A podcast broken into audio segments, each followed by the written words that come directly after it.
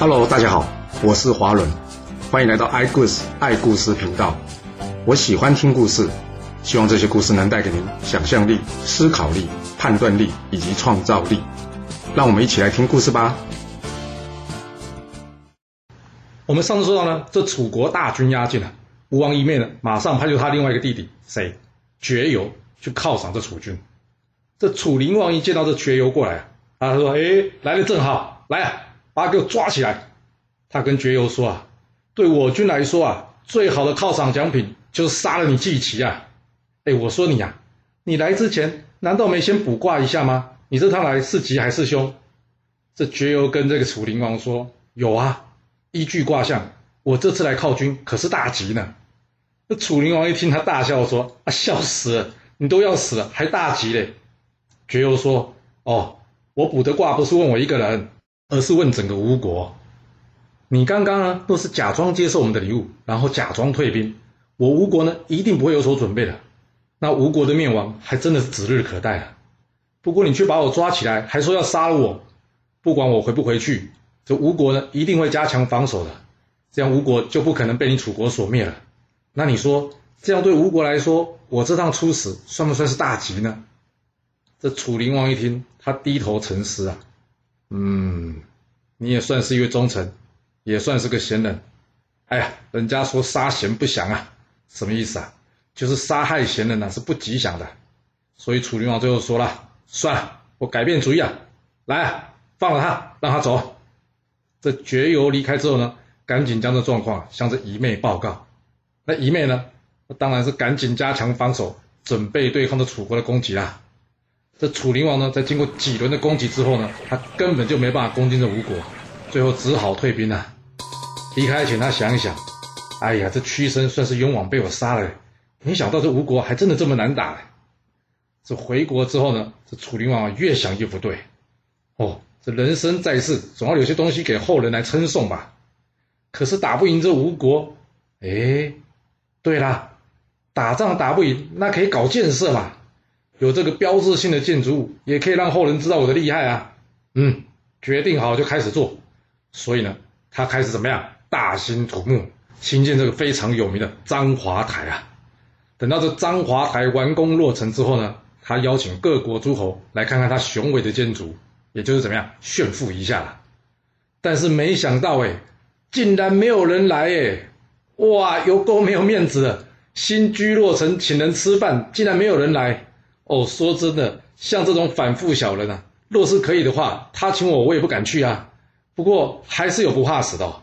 这鲁国的鲁昭公呢，上次会盟没到，想说呢，总不好连续拒绝楚王吧，所以呢，他还是来了。这楚灵王一看到他来，开心呐。哦，这一开心呢，这酒就喝多了。这酒一喝多，怎样？脑袋就难免不清楚了。这楚灵王开心的将这楚国的宝物大曲弓啊送给这鲁昭公。那隔天起来啊，楚灵王又想：哎呀，糟糕，这大曲弓可是个宝物哎！哎呀，我怎么会糊里糊涂的说要送给这鲁昭公呢？现在该怎么办呢？总不好把话给吞回来吧？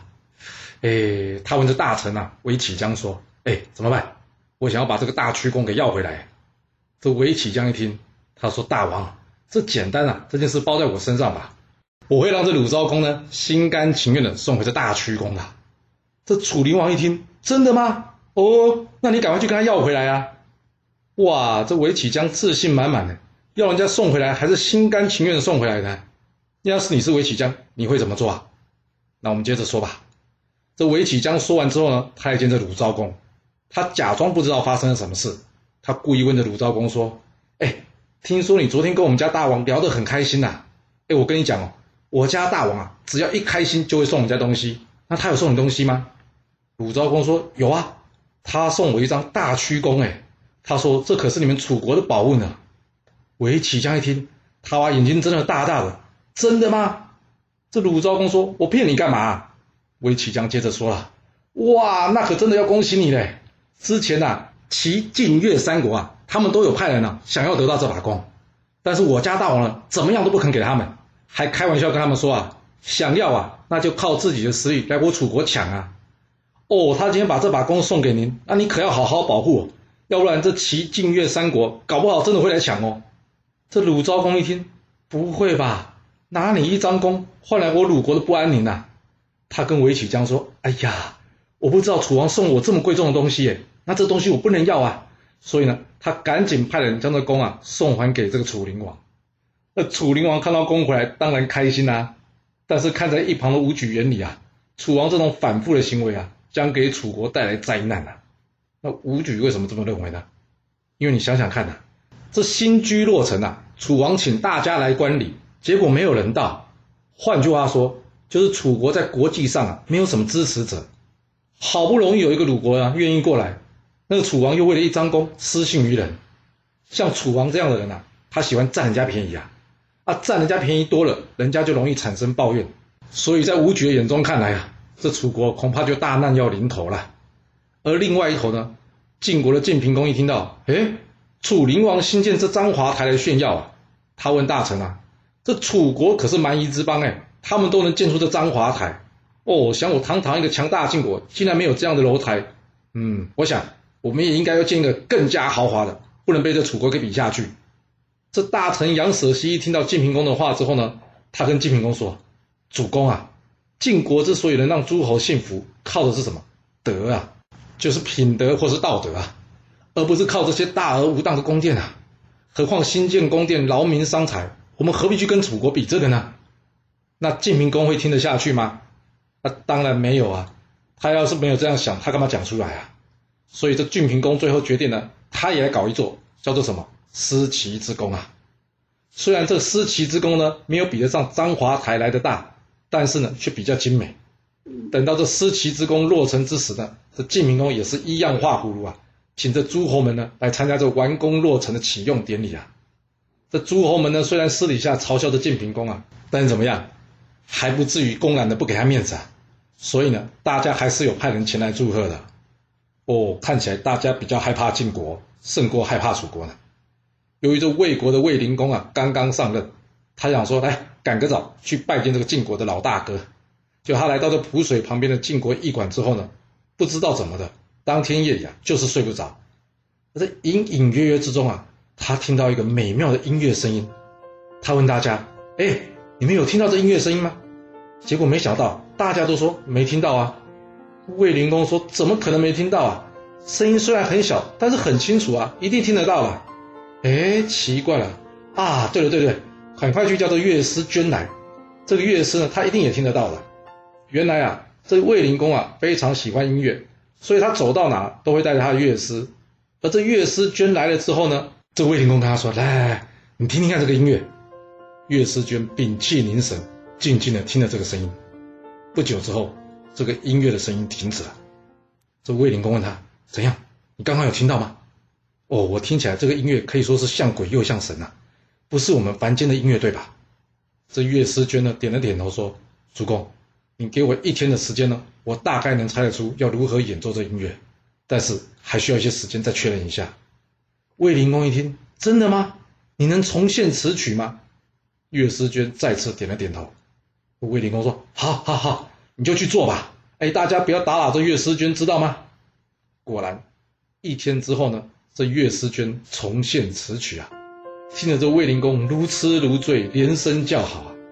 嗯，啊，这跟他去见晋平公有什么关系？等下就会知道了。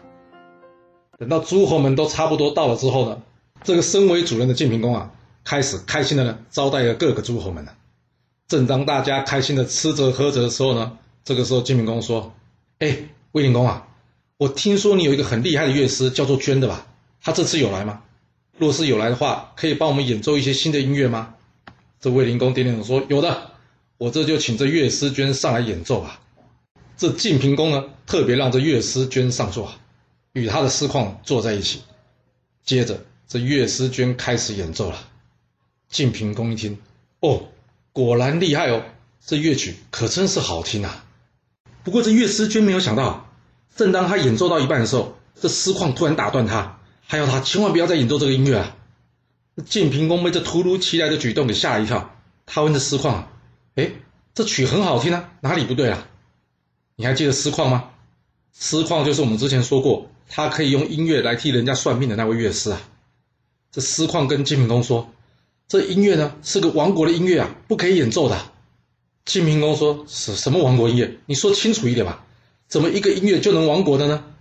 司旷接着说：“据说呢，商朝末年有一位乐师叫做颜，他为了讨这纣王开心呐，因此制作了这个音乐。纣王因为听了这个音乐之后呢，他连国政都不管了，直到最后呢，武王攻进这朝歌，这乐师颜呢才抱这个琴逃走。最后乐师颜呢投到这个蒲水之中呢而死掉了。此后呢。”只要有喜欢音乐的人经过这个蒲水，这乐师言的音乐啊，就会从这蒲水之中给传出来。我敢说，岳思娟，你这音乐是从蒲水旁边听来的吧，并不是你自创的，对吧？魏灵公一听，哇，你这诗况也太神了吧！没有错，哎，这乐曲的确是出自蒲水，哎。哦，既然诗况都这么说了，魏灵公还帮他背书，啊，要是你是晋平公，你会怎么做呢？想都没想到，这晋平公好像是着了魔一样。他跟诗况说：“哎，那是商朝的事，跟我周朝没关。我觉得音乐很好听，你就让这乐师娟把它演奏完吧。”啊，司旷没办法了，只好让这乐师娟把它演奏完了。这晋平公听完这音乐之后呢，他问司旷：“哎，你知道这音律是什么调吗？”司旷回答他说：“启禀主公啊，这音律呢是清商调，清水的清，商朝的商。”由于这古人呐，将声音分为宫、商、角、徵、羽五种声音，有点像现在是哆来咪发嗦拉西啦，只不过呢是只有五音，所以呢这个商呢就是其中一个音呐。这晋平公再接着问了，嗯，刚刚这个乐曲听起来有点悲哀，那这清商调是最悲哀的曲调吗？司旷说不是的，清真调呢更忧伤。晋平公说哦，还有更悲伤的音乐啊。哎，来来来，你演奏看看好不好？这司旷说不行啊，主公，听这种悲哀的音乐对人不好啊。这晋平公说：“哎呀，有什么关系呢？就听一次嘛。”由于这晋平公的一再坚持，这司旷呢也只好演奏一曲了。没想到的是啊，神奇的事发生了。这音乐一放下去呢，马上引来了一群鹤鸟飞过来共鸣啊。这晋平公一看，哇，这也太神奇了吧！这大概就是音乐的最高境界了吧？司旷说：“还不是呢，这清真调呢，还不如这清绝调。”晋平公一听，什么？还有更厉害的？哎，那你一定要演奏一下哦。司旷说：“主公，这清绝调会招来鬼神，真的不要演奏啦。”啊，说真的，既然觉得不要演奏，干嘛跟他讲？明明知道这晋平公是个好奇宝宝。那晋平公会怎么说呢？晋平公说。哎，没事没事啊！你看这么多人，怕什么鬼呀？你就演奏一曲吧，让大家开开眼界。嗯，应该说是开开眼界。最后，这司旷熬不过晋平公的请求啊，只好开始演奏这清绝调了。这音乐一给他演奏下去啊，西方的天空马上飘来一朵黑云呐，接着雷电交加，狂风暴雨啊！哇，吓得这晋平公呢躲在后面，直到这音乐停了下来，这风雨才停止。晋平公一看，我的老天呐！我今天才真正见识到音乐的厉害呀！哦，我就算是死，也是死的值得了。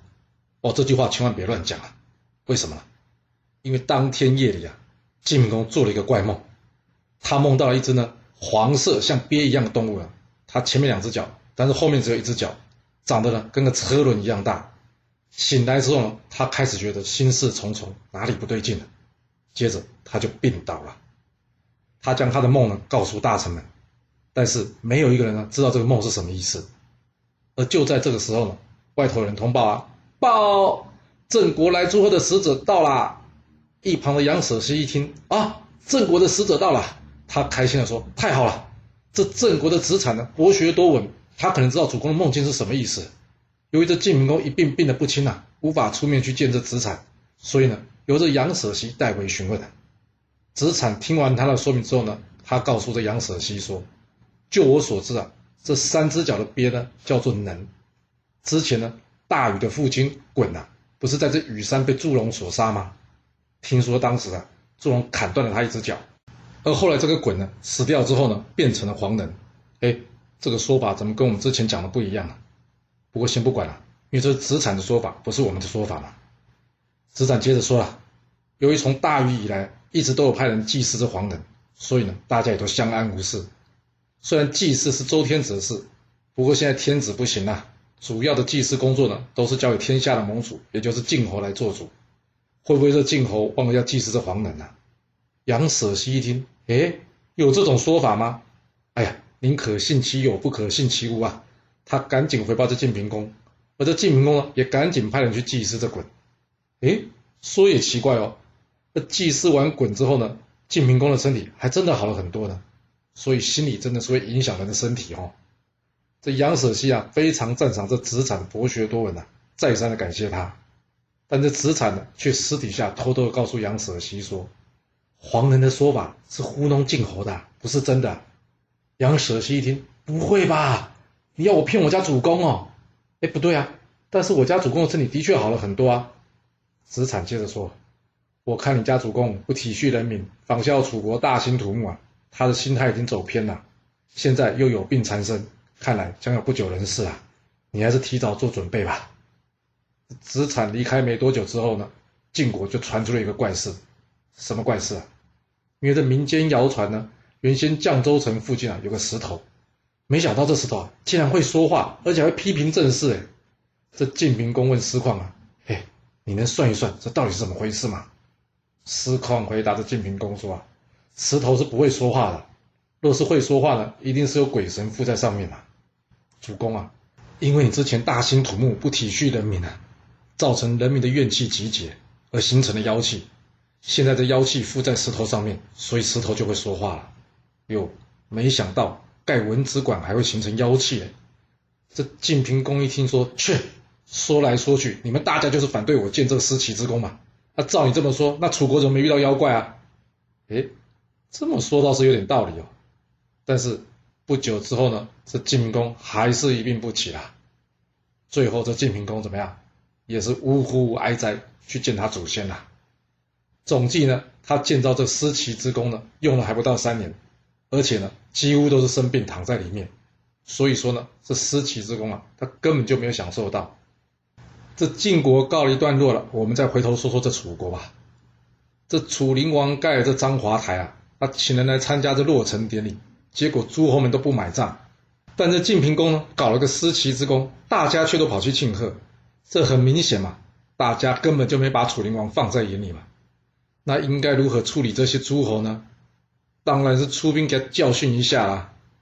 这楚灵王把武举叫过来跟他说：“哎，我打算出兵教训一下这些不来观礼的人，你的意思怎么样？”